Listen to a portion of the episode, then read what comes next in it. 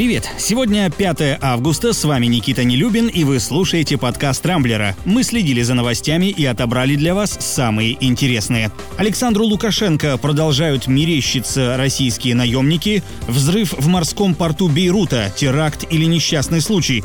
По улицам Улан-Удэ начнут ходить автобусы с цитатами Путина, а в Испании нашли весьма оригинальный способ борьбы с коронавирусом. Теперь обо всем этом подробнее.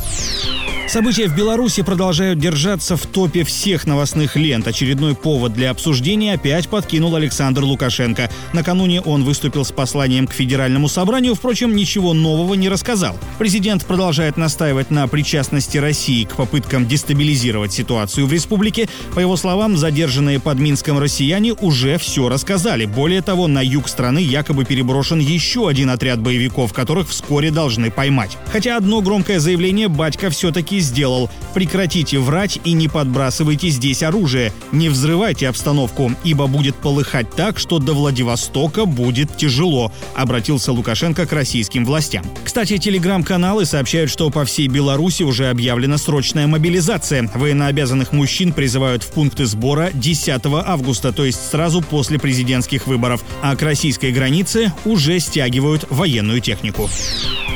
Еще одна новость, которая в буквальном смысле потрясла весь мир. Два мощных взрыва, прогремевшие в районе морского порта в столице Ливана Бейруте. В радиусе нескольких километров частично или полностью разрушены сотни зданий, а точное число жертв и пострадавших установить до сих пор не удается, но счет идет на тысячи. Взрывы были такой силы, что их слышали даже на Кипре, то есть на расстоянии в 250 километров. Как это обычно бывает, когда на Ближнем Востоке что-то взрывается, многие начинают говорить о войнах и терактах терактах. Однако в Израиле, который уже давно конфликтует с Ливаном, свою причастность к инциденту опровергли. Местные власти заявили, что сдетонировали некие взрывоопасные вещества, конфискованные несколько лет назад и хранившиеся на складе возле морского порта. Почему для этого не нашли более подходящее место и что все-таки стало причиной взрыва, пока остается непонятным.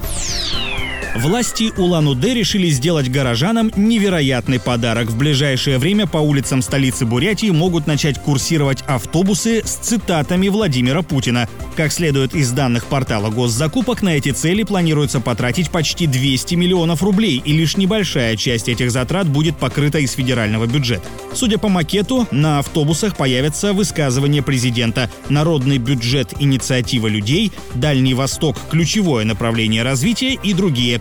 Нет сомнений, оформленный таким образом общественный транспорт почти наверняка будет гораздо комфортнее и прослужит дольше обычного. В одном из баров Испании нашли необычный способ борьбы с коронавирусом. Там запретили исполнять в караоке песню американского певца Нила Даймонда «Sweet Caroline». Объяснили это тем, что при пении изо рта и носа вылетают частички влаги, как, например, при чихании или кашле, и этого вполне достаточно, чтобы кого-то заразить. А композиция выбрана не случайно. Как оказалось, она пользуется невероятной популярностью. Каждый раз, когда посетители бара начинают ее исполнять, пение подхватывают даже прохожие на улице. Кстати, песня и вправду отличная.